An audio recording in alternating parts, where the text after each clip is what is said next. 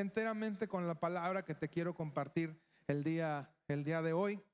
Abre tu Biblia en Mateo capítulo 19, versículo 13 al 15.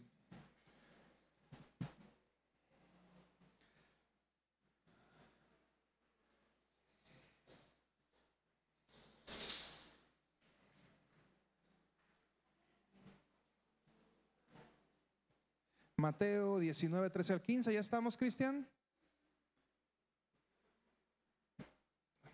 Bien. Mateo 19, 13 al 15 dice, entonces le fueron presentados unos niños para que pusiese las manos sobre ellos y orase, y los discípulos les reprendieron. Pero Jesús dijo, dejad a los niños venir a mí, y no se lo impidáis, porque de los tales es el reino de los cielos. Y habiendo puesto sobre ellos las manos, se fue de allí. Recuerdo cuando era niño, hace muy poco tiempo, eh, que yo veía a mis primos, los más grandes, y yo los veía eh, como seres muy grandes y fuertes, eh, muchachos de 18, 20 años, para mí se me hacían, cuando yo tenía 7, 8 años, para mí se me hacían unos tremendos monstruos, su agilidad, su fuerza, todo lo que podían lograr, era algo que para mí era impensable cuando era niño. Ahora que, bueno, cuando yo pasé esa etapa me di cuenta que a esa edad me sentía eh, muy incapaz también. Y ahora que de este punto donde yo estoy veo a los jóvenes y veo todas las situaciones que van pasando en su vida, todo lo que creen que no pueden hacer, digo, eh, como cuando somos niños tenemos esta idea de que los más grandes, que cuando yo sea grande voy a hacer tantas cosas, cuando yo sea grande voy a ser fuerte, cuando yo sea grande voy a ser inteligente. Y, y uno se da cuenta que, que muchas veces no es así. Cuando yo nací, mi papá tenía mi edad. Tenía 35 años, iba a cumplir 36. Mi mamá, pues era mucho más joven, 10 años, ya revelé su edad, pero bueno, este, 10 años más joven que mi papá. Y, yo me imaginaba que cuando creciera, eh, yo me iba a ver a mí mismo como alguien eh, muy grande. Así como yo veía a mi papá, yo me imaginaba que cuando yo fuera grande como mi papá, pues yo iba a ser como mi papá, como la idea que yo tenía de mi papá o de mi mamá, yo pensé que así me iba a ver, ¿verdad? Y conforme van pasando los años, me doy cuenta que enteramente uno nunca deja de ser niño. Hay algo que se va quedando aquí y, el niño que jugaba al Nintendo en aquellos años, en los noventas, eh, sigue siendo el mismo niño que juega Xbox a los 30, a los 40, ¿verdad? ¿Cuánto les gusta el Xbox? ¿O los videojuegos? ¿Eh? Y, realmente uno, uno no cambia. Eh, platicando con, con, mi esposa, yo le decía una vez que, ella me dice, bueno, ¿por qué te gusta jugar tanto? ¿Por qué te gusta ir tanto al base, al fútbol, al básquet? Y yo le decía, es que eh, ese momento es cuando yo me vuelvo a sentir un niño. Y la verdad es que solamente nos vamos llenando de responsabilidades. Y si bien por dentro, en el corazón, seguimos siendo niños, somos niños con responsabilidades. Y son las responsabilidades precisamente las que nos hacen que maduremos, eh, pero también que nos vayamos olvidando de las cosas que disfrutábamos cuando éramos niños. Cuando estaba chico me preguntaba cómo vería a mi mamá el día que yo fuera un adulto, el día que yo tuviera hijos. Y, bueno, en mi mente infantil me imaginaba a mi mamá viejita, canosa. Y, este, y bueno, me doy cuenta que ahorita ya tengo 35 años, ya tengo hijos y, sigo viendo a mi mamá como la veía antes. Bueno, aparte que mi mamá este, tiene ese, e, e, e, esa dicha de no de, no, este, de mantener las canas hasta casi los 60. Yo, yo, quería, quería heredar esa parte, pero bueno, ya, ya me empezaron a salir canas, mi papá era muy canoso. Lo bueno que me salieron en la barba, entonces si acá tengo lo de mi mamá y acá tengo lo de mi papá, pues me quito la barba y me sigo viendo joven, ¿verdad? Eh, pero aún así, mi mamá sigue siendo mi mamá como cuando yo tenía 10, 12, 15 años y pensamos que las cosas van a cambiar, pero enteramente no cambian. Y es innegable que el tiempo pasa más rápido en nuestro cuerpo que en nuestra mente. Aquí podemos ir madurando, nos vamos viendo grandes, nos sale barba, no se nos van haciendo arrugas, se nos va marcando la cara, pero en nuestro corazón quisiéramos seguir teniendo eh, o seguir viviendo como cuando éramos niños. Ahí en el fútbol, cuando vamos a jugar, yo les comento a los muchachos que mi mente eh, piensa hacer una cosa, pero mi cuerpo ya no me responde para hacerla. ¿ah? Y, y, yo me imagino, voy a recibir el balón, lo voy a agarrar, me quito a uno, pongo el pase filtrado, y cuando viene el balón, aunque mi mente lo pensó, mi cuerpo ya no pudo, ya no pudo operarlo, ¿verdad? Y, y así va pasando. Después de preparar esta palabra me imaginaba yo esto. Vamos, va pasando el tiempo y aunque por dentro nos sentimos eh, eh, de una forma, nuestro cuerpo comienza a, a reclamarlo de otra. Y aunque crezcamos, por dentro seguiremos teniendo las mismas necesidades la misma necesidad de afecto, la misma necesidad de amor, la misma necesidad de cuidado, la misma necesidad de respaldo que teníamos cuando éramos niños. Y a veces nuestros hijos piensan que nosotros no necesitamos nada. Hoy me, sorprendió mucho porque me dice, me, dice, Benny, papá quiero orar por ti. Ven, ven para que ore por ti. Ya me pone, este Señor, te pido que nos hagas ricos para que mi papá me pueda comprar muchos juguetes en Coppel. Y, luego me dice, y luego dice, y que esta casa ya no cueste tanto. Fue su oración de, de Benny. Y me sorprendió porque... Ah, okay.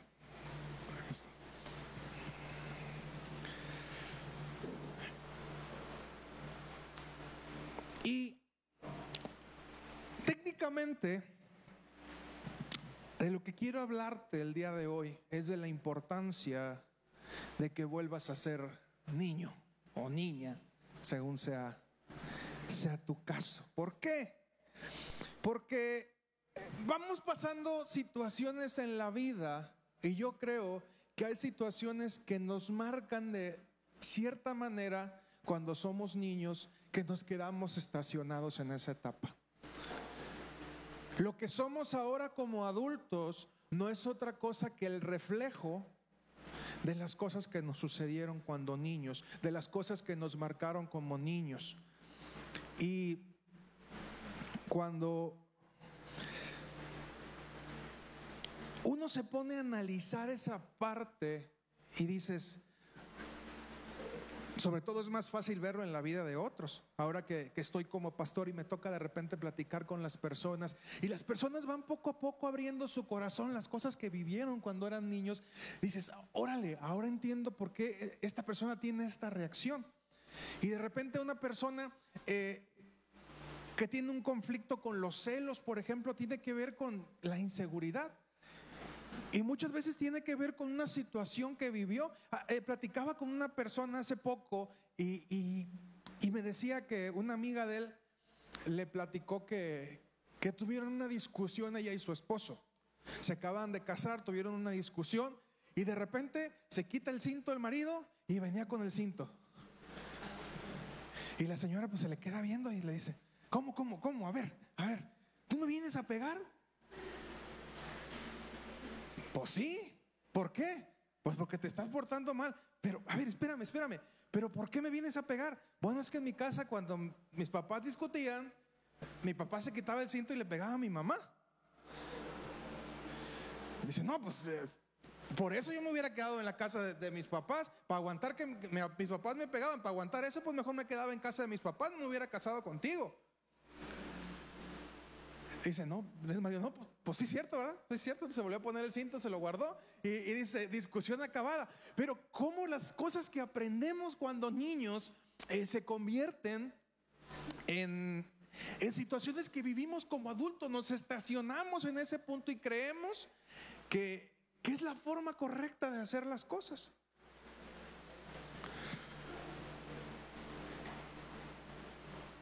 He escuchado decir que cuando buscamos a nuestra pareja normalmente buscamos a alguien parecido a nuestros padres.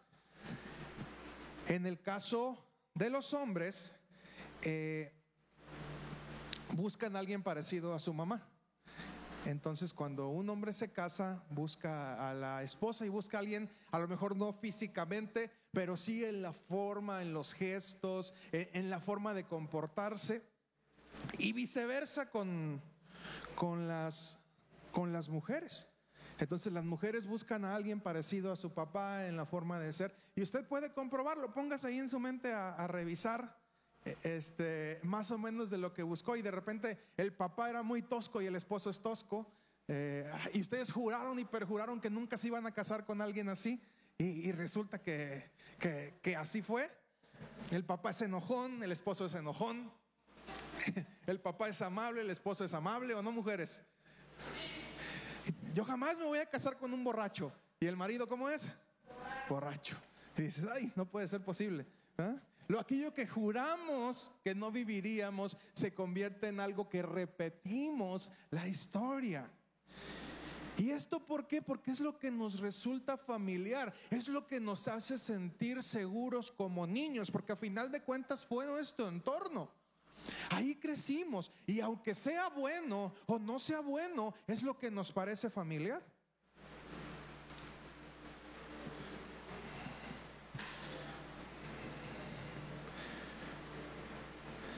La mujer que tuvo una imagen, una imagen frágil o conflictiva del padre, también suele buscar a un hombre que le dé seguridad.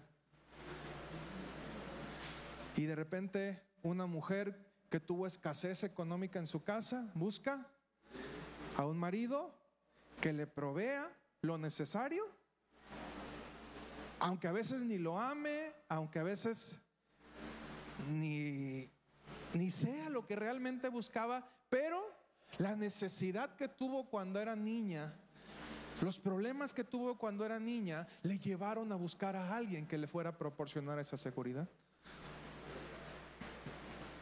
El hombre que careció de su mamá o bien no estuvo presente, busca en su esposa una madre.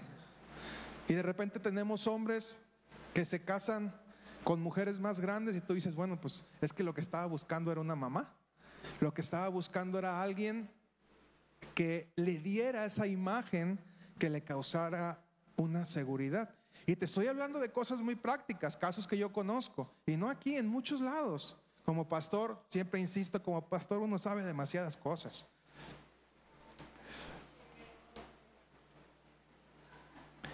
El hombre que anhelaba cariño, el hombre que anhelaba abrazos, busca a una mujer que sea cariñosa con él.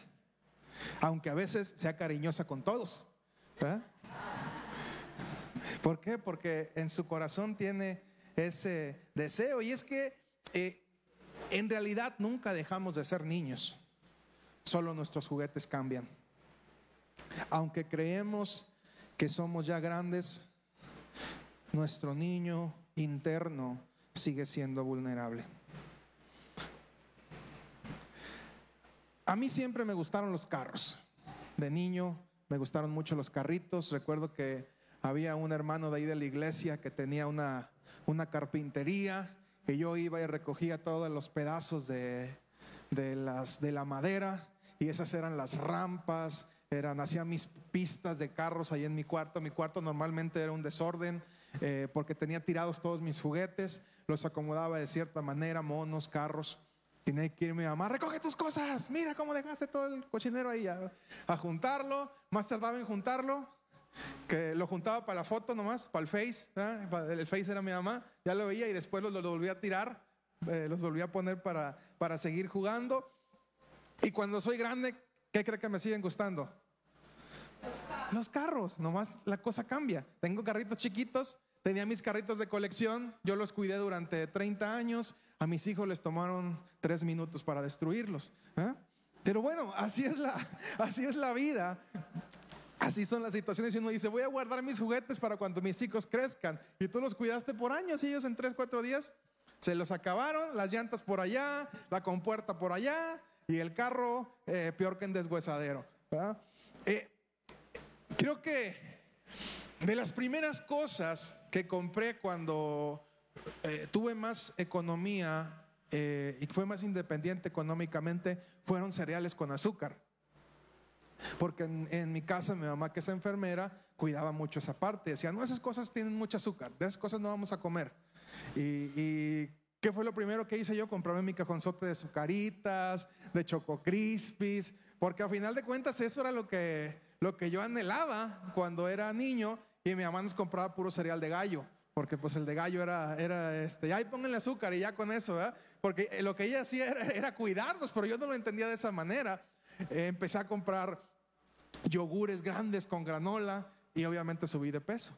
¿eh? Porque empecé a comer un montón de borondangas que, que no comía, pero como te digo, uno realmente nunca deja de, de, ser niño.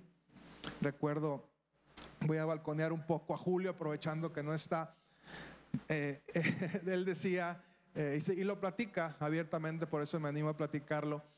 Cuando él era niño, eran, eran muchos de familia, había ciertas necesidades. Se dice que les compraban tenis de, de, los Panam en aquel tiempo, tenis económicos a todos los hermanos. Y dice, me, me olían bien feo los pies. Cuando me los quitaba era así de... Entonces dice, cuando yo empecé a crecer, pues de las primeras cosas que yo empecé a comprarme fueron tenis. Y, y, si usted balconea un poco a Julio, usted se dará cuenta que él invierte mucho en sus tenis, porque a final de cuentas uno nunca deja de ser niño. Y, Julio tiene tenis muy bonitos y no le pesa comprar tenis caros porque es un gusto que él se da. Su niño interior quiere tenis. ¿Qué gustos tiene tu niño?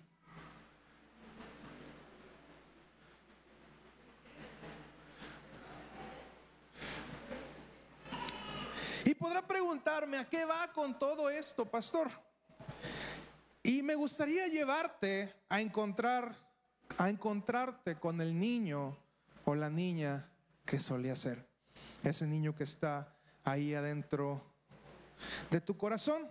Y para esto tendremos que practicar la vieja, pero siempre confiable fórmula de viajar en el tiempo. Así es de que voy a pedirte que te imagines eh, que vas a poder ponerte al, al frente contigo mismo. Pero antes quiero pedirle a Cristian que nos ponga un video. Les pedía varios, pero bueno, algunos, algunos no, no fueron obedientes. Ahí usted va a ver quién sí fue obediente a, a lo que les pedí. Cristian. ¿Ve? De abajo. Muy bien. Usted me va a ayudar a encontrar quién es la persona que está en la foto. ¿Quién es? No, ¿qué pasó? En mis tiempos ya eran de color las fotos. ¿Quién es? ¿No? ¿Quién es?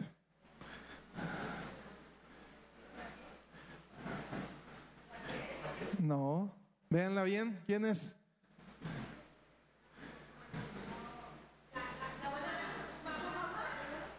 Abuela Cruz. Ahí está con mi tío Gabriel. Allá por los años 70, 60 esa foto, es de los 60. A ver, Cristian, la que sigue. 60, 60 y cacho, 70. ¿Quién es? Benny, dice. ya, sabrán a qué era aficionado yo. Ese soy yo. en La que sigue, Cristian. ¿Quién es? ya, más recientes, Maite, no, ha cambiado prácticamente nada. La que sigue, Cristian. ¿Quién es? Esta va a estar difícil, ¿no? no. Anaí, rápido le atinaron, ¿verdad? Anaí. Muy bien, la que sigue. Dubé, no ha cambiado nada tampoco. No, ese, ese es Dubé. Etse.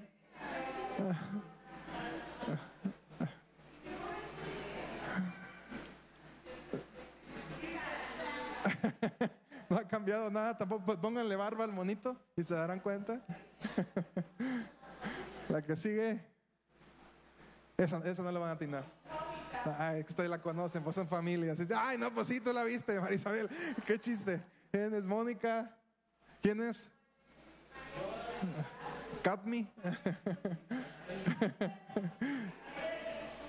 Muy bien, Marieli.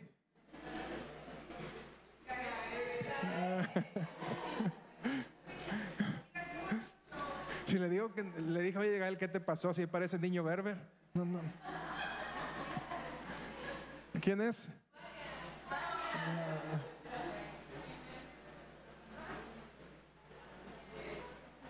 Vania.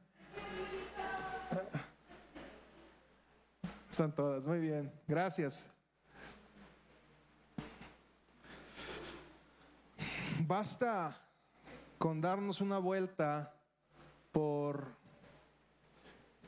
nuestros álbumes de fotos para recordar muchas cosas que, que pasamos y que vivimos durante nuestra infancia.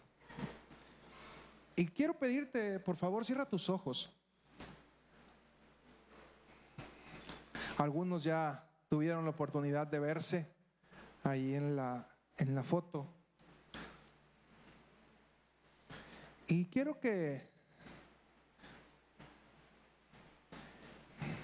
te puedas imaginar que estás de frente a ese niño, viajaste en el tiempo, el Doc y Marty McFly te prestaron el DeLorean, viajaste 88 millas, aceleraste, pusiste el año al que querías llegar y te encontraste con tu yo del pasado.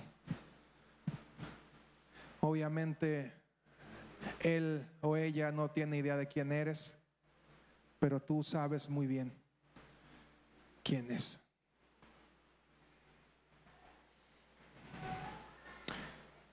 Y de repente le haces estas preguntas. ¿Qué quieres ser de grande?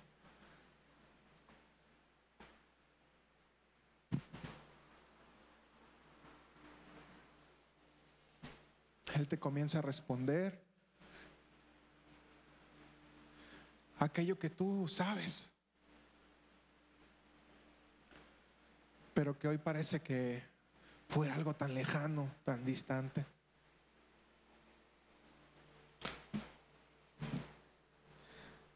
Después le preguntas, ¿a qué le tienes miedo?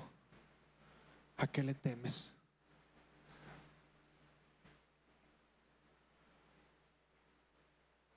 Quizá te abra su corazón y te comience a contar las cosas que está pasando en casa, los problemas de papá, mamá, los gritos, quizá algún abuso físico, sexual, emocional. Quizá te cuente algún temor infantil, como el monstruo que salía en el ropero.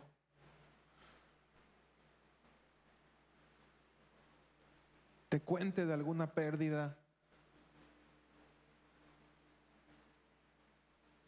La partida de papá, la partida de mamá.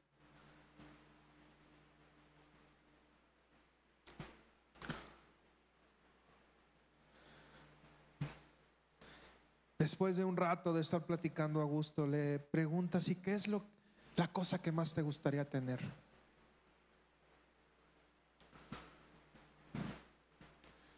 Quizá te hable de algún juguete que en ese momento para él o para ella era inalcanzable. A lo mejor solamente te cuenta, quisiera tener a mi papá o a mi mamá conmigo, quisiera poder jugar. Te responde tantas cosas. Y es curioso que a pesar de que tú lo sabías, de que tú lo viviste, se lo sigues preguntando y te recuerda tantas cosas. Después le preguntas, ¿estás enojado con alguien?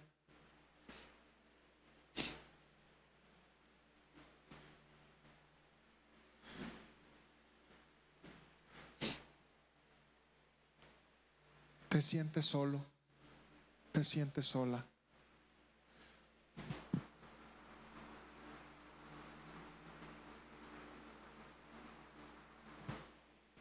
Y de repente comienza a recordarte tantas cosas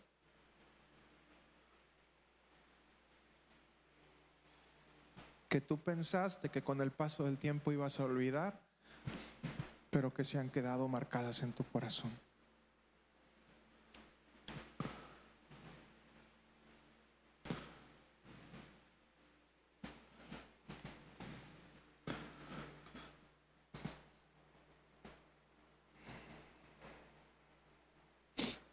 Abre tus ojos.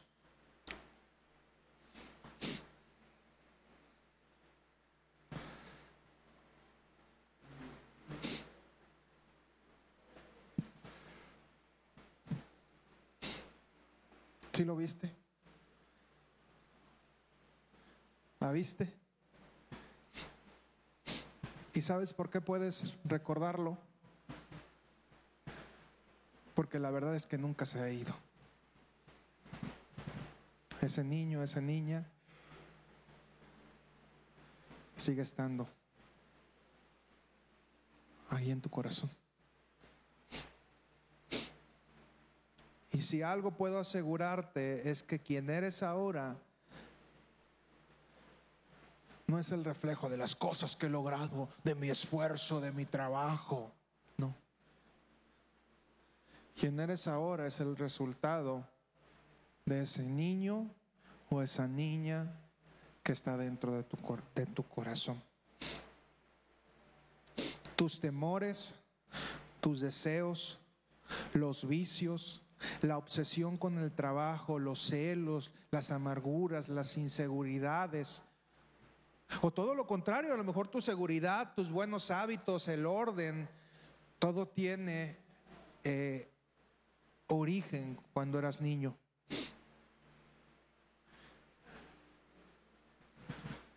Y de repente hay momentos y etapas que nos marcan tanto que se quedan como recuerdos muy, muy marcados en nuestra vida, que van dando etapas de cambio en nuestra vida. Yo recuerdo que las, eh, eh, los, eh, los, dos recuerdos más frescos que tengo, o los primeros recuerdos, los dos primeros recuerdos que tengo muy marcados, fueron uno el nacimiento de mi hermana que estábamos en, un carro azul que tenía mi papá en el hospital y, mi, tía sale gritando que ya había nacido mi hermana. Estábamos Nidia y yo, los dos dormidos en el asiento de un carro. ¿Quién iba a imaginar que los dos cabríamos en el asiento de un carro? Los dos dormidos ahí atrás, medianoche del 28 de junio. Y nació mi hermana. Y es un recuerdo que se sigue quedando en mi cabeza. Después la quería aventar al carretón de la basura. Le pedí a mi mamá permiso para enviarlo, para aventarla del tercer piso de la casa, que al cabo ahí pasaba la góndola de la basura, si la aventaba iba a caer ahí en la, en la góndola. Eh, después, otro recuerdo que tengo muy marcado es de un hermano de mi papá, un tío, que fuimos a verlo cuando le dio una, una embolia Fuimos a verlo al hospital y recuerdo que no podía hablar bien. Y fue un recuerdo que a mí se me quedó muy grabado y a los días murió mi tío y es el único recuerdo que yo tengo fresco de mi tío. Y así te puedo contar un montón de cosas que fueron, que fueron marcando mi vida, pero no se trata de contarte las que yo, sino las que tú tienes. Y que comiences a darte cuenta y a relacionar cómo esas cosas que te sucedieron en años siguen marcando tu vida hoy, tu obsesión con el trabajo. Y de repente pasan los años y dices, no, es que hay que trabajar, y hay que trabajar, y hay que trabajar. Y uno dice, bueno, ¿y por qué hay que trabajar tanto? Si tengo lo, lo suficiente. Y dices, bueno, pero es que cuando yo era niño, nunca había lo suficiente.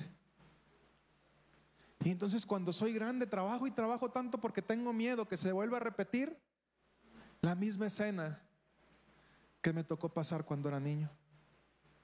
Y de repente me obsesiona tanto que alguien tome una cerveza, por ejemplo. ¿Por qué? Porque en mi casa cerveza significaba problemas. Vino en mi casa significaba problemas. Y tengo conflictos con eso. ¿Por qué? ¿Porque sea malo? No. Porque mi niño, muy dentro de aquí, sigue recordando lo que significaban los problemas. Y de repente la obsesión con la enfermedad. Y tú dices, una gripa y pienso que me voy a morir, ¿verdad? Ay, ¿qué me pasa? Hay pastillas y gente que vive en pastillada y dices, ¿por qué? Porque alguna vez, en algún momento de su vida, la enfermedad tocaba todos los días en su casa. Yo te puedo decir que tengo una obsesión con, enfermedades de la garganta. Yo padecí con la garganta, entonces nomás siento que me empieza a picar y me angustio. Y dije, ya, ya me voy a enfermar otra vez y ya me voy a enfermar otra vez. Y de niño decían, bueno, pues ya se enfermó, llegaba mi mamá, unas benzetacil, vámonos. Entonces ya, o sea, era la forma de aliviarme, pero todo eso se quedó en mi corazón y yo decía, ay no, o sea, enfermarme es igual a medicina, es igual a inyecciones. Y mi niño dice, si te enfermas, te inyectan. Y de repente ya no queremos enfermarnos. Y hay personas que se estacionan en una etapa después de un abuso, un accidente, una muerte, y aunque siguen creciendo, aunque seguimos creciendo, alguna parte de nuestra mente y nuestro corazón se quedó estacionado en esa etapa. Y podemos madurar en muchas cosas, pero una parte de nosotros se quedó estacionada en esa etapa. Y hoy decimos, ¿por qué me cuesta tanto tomar decisiones en esto? ¿Por qué me cuesta tanto? Aunque yo amo a la persona, aunque quiero estar con ella, ¿por qué me cuesta tanto el, el comprometerme al matrimonio? Y créeme, no tiene que ver con tu persona actual. Lo más seguro es que tiene que ver con tu niño el niño que llevas dentro. Porque matrimonio para ti significó problemas, violencia, abuso.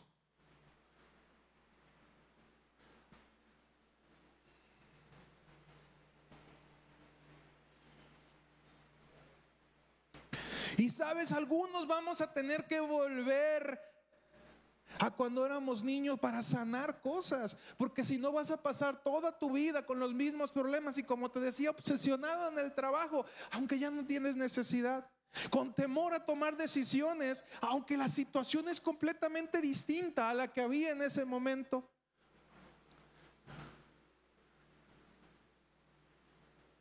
Personas que viven pensando, hoy me voy a morir, hoy me voy a morir. ¿Por qué? Porque un día papá, mamá, simplemente ya no estuvo.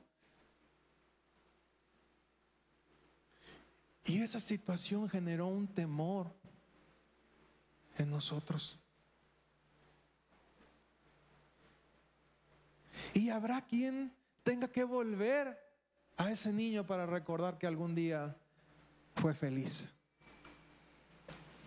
Porque de repente vamos creciendo y se nos olvida lo que se siente estar felices. Nos abruman los problemas, nos abruman las situaciones y se nos olvida que podemos ser felices. Mateo 6, 25 y 26 dice,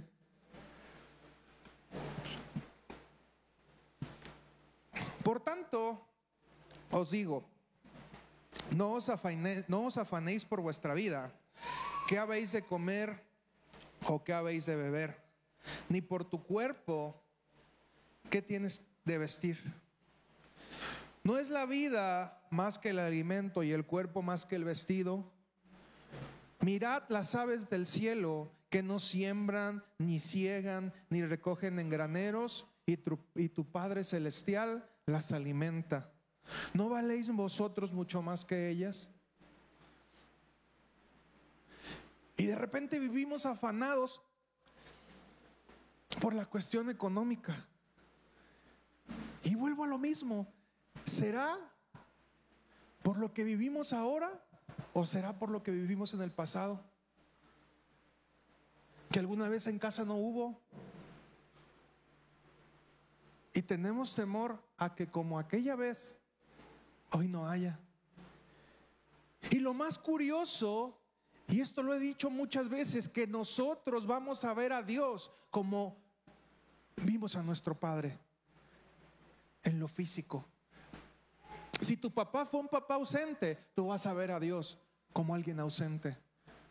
Si tu papá fue un papá amoroso, tú vas a ver a Dios como un papá amoroso. Si tu papá fue un papá violento, tú vas a ver a Dios como alguien violento. Y el día que me equivoque, Dios me va a sonar como me sonaba mi papá. Si tú tuviste un papá gritón, ¿te imaginas a un Dios gritón? ¿eh? Perverso, ¿por qué hiciste esto?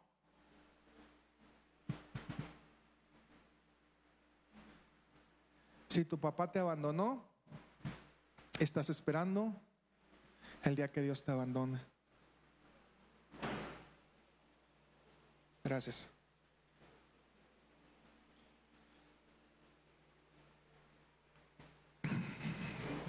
Si tu papá se equivocó en tu corazón, vas a esperar el día que Dios se equivoque contigo. Y aunque eso definitivamente no va a pasar, hasta que no sanes tu corazón, vas a cambiar esa idea que tienes.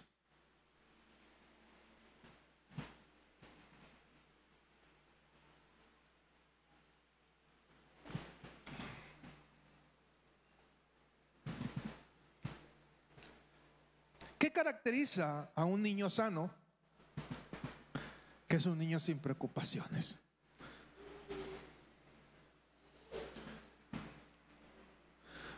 Un niño sano es inocente. Y a veces mi esposa y yo nos preocupa decir, Benny es muy inocente en ciertas cosas y eh, técnicamente así debería de ser. Todos los niños tendrían que ser inocentes. Pero lamentablemente las cosas que pasan en la vida les hacen que nuestros hijos pierdan su inocencia. No sé si algún día a ti te tocó perderla. Y cuando eres niño, a menos que estés pasando por una situación muy evidente, o bien que tus papás te involucren en los problemas del hogar, lo único que te ocupa, lo único para lo que vives es para jugar.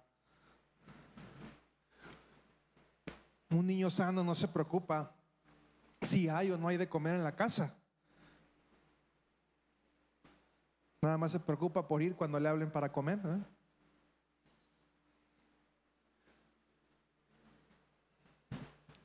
Pero qué difícil es ver a Dios a veces así, como nuestro proveedor. Y aunque Dios nos lo demuestre, muchas, muchas veces nos cuesta tanto. ¿Y sabes por qué? Porque hay algo, ese niño adentro de tu corazón que sigue teniendo los mismos temores. Mateo 18, 1 al 5.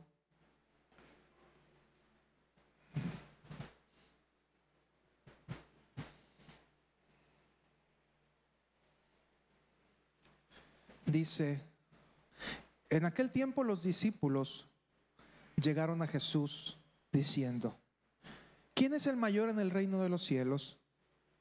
Y llamando Jesús a un niño, lo puso en medio de ellos y dijo, de cierto os digo que si no os volvéis y os hacéis como niños, no entraréis en el reino de los cielos.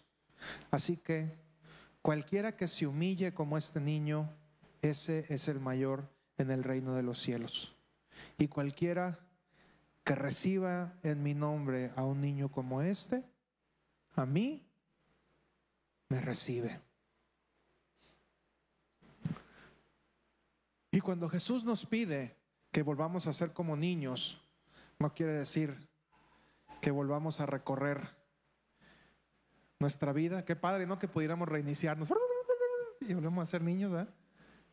Pero realmente no podemos. Aunque técnicamente, cuando somos ancianos, acabamos como niños. Un compañero, su papá acaba de, de pasar por, tiene ya ochenta y tantos años, pasó por un problema de cerebral y dice, ahorita mi papá y mi hijo de ocho años son los mejores amigos. Que se llevan bien, todo el día se la pasan jugando. Dice, mi papá con su proceso, pues se volvió como un niño y quedó a la misma, a la misma edad del mío. Si todo el día se la pasan jugando, juegan a la pelota, salen a la calle, se, se, están divirtiendo. Y técnicamente como ancianos vamos a llegar a ese punto. Si Dios nos permite llegar ancianos, vamos en un proceso de, de regreso. Y los que llegan al punto más grande de ancianidad terminan cambiándole los pañales o terminan en ese, en ese proceso y al final de cuentas es la, es la naturaleza de la vida. Volvemos a donde empezamos, volvemos al polvo. La Biblia lo dice, éramos polvo y volvemos al polvo y, retrocedemos en ese proceso donde nos vamos volviendo cada vez más eh, dependientes de otros, como lo éramos cuando éramos niños. Cuando Jesús nos pide que seamos como niños, lo que nos está pidiendo es que podamos, si bien no podemos reiniciar nuestro cuerpo, sí podemos reiniciar nuestra mente y volver a confiar en que Dios nos va a cuidar y volver a confiar en las personas, porque también eso lo hemos perdido. Es que te falta malicia, ¿no? A ti te falta bondad. Tendríamos que ser como niños, sin malicia, también lo dice la palabra.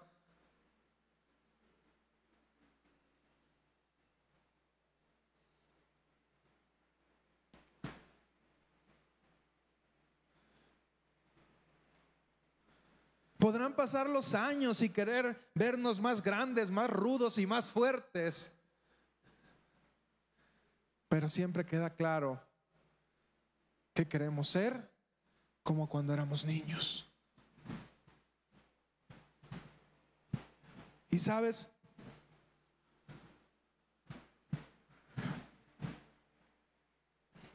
voy a pedirte nuevamente que cierres tus ojos. Que vuelvas a pedirle el DeLorean al Doc y Marty McFly. Sé que ya volviste, pero no importa, pídeselo otra vez, 88 millas. Aquí en la autopista Guadalajara seguramente las puedes alcanzar sin problemas. O si es el DeLorean del futuro, pues vuelas, más fácil. Si viste la saga de Volver al Futuro, entenderás lo que te estoy diciendo. Si no, puedes verla.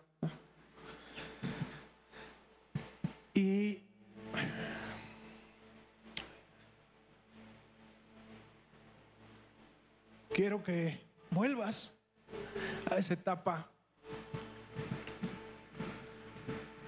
que puedas perdonar.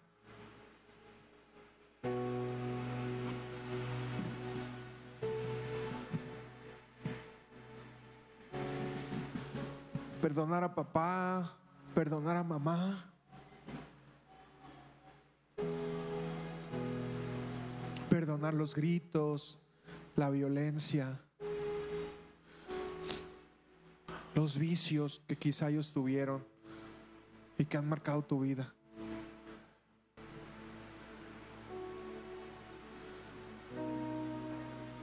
Y la finalidad de todo esto es que puedas volver a ser libre.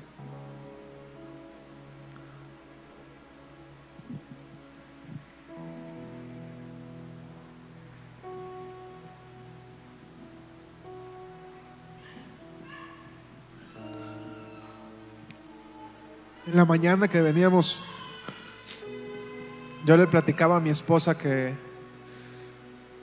cuando tenía 14 años me tocó ir a un preselectivo para preselectivo de béisbol para un nacional y salí muy decepcionado yo de ese de ese momento porque no me llevaron.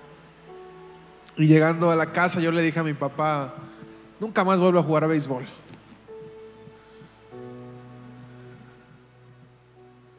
Le aventé las cosas a mi papá ahí y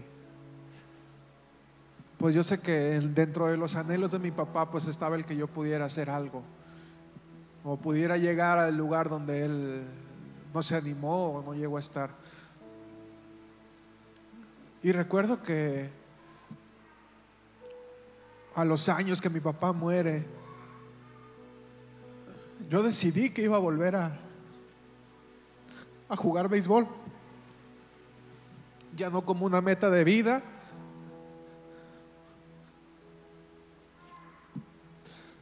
sino por recordar a mi papá.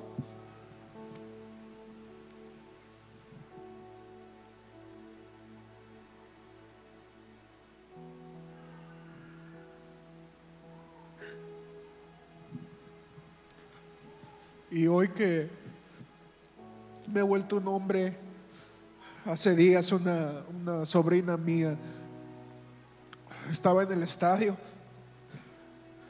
Cuando llegué a batear, me manda a decir con su esposo que estaba ahí del equipo.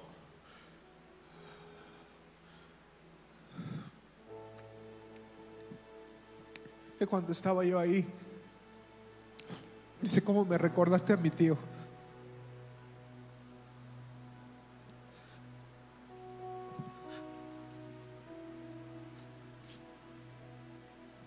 Y así como esta, seguramente hay muchas etapas en tu vida en las cuales te estacionaste. Situaciones difíciles que te tocó pasar.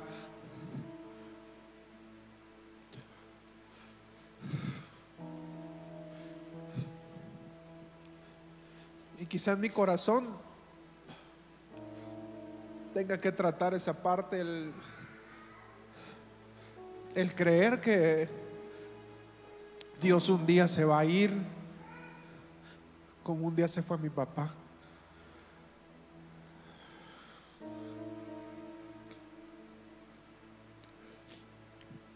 No sé qué Dios tenga que tratar en tu corazón, que le tengas que perdonar, a quien tengas que perdonar. Pero créeme, tú no puedes salir de este lugar sin volver a ser un niño.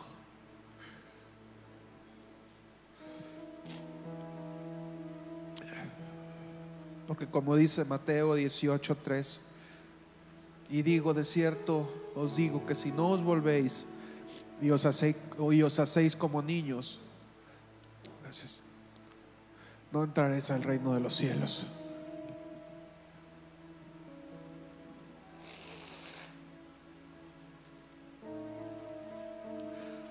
Quizá quien tengas que perdonar es a ti mismo.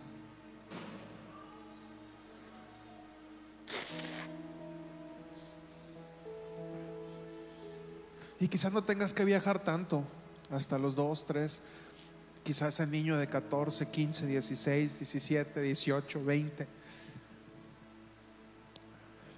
que cometió errores y que ahorita vives atorado en un error que cometiste en ese momento.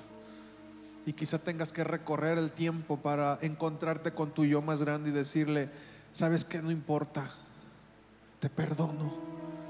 Acabas de meter la pata, pero te perdono.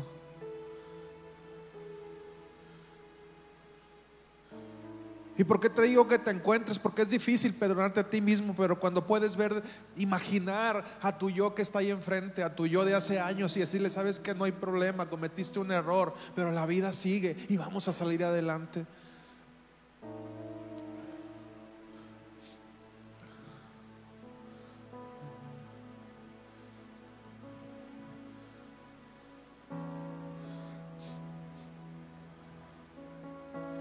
Y la verdad, mucha gente se imagina cómo va a ser la vida cuando lleguemos con el Padre. Y creo que la que más me convence es que vamos a volver a ser niños. A veces nos imaginamos así grandotes y yo pienso que vamos a volver a ser niños. Cuando estemos con el Padre, como lo dice esta palabra, de los niños es el reino de Dios. Un día, contrario a lo que sucede en este mundo, se va a reiniciar el cassette y vamos a volver a ser niños.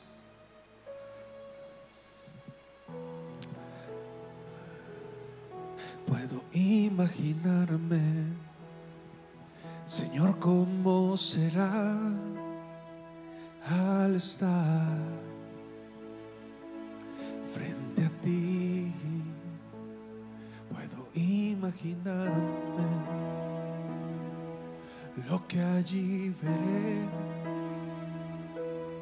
con tu rostro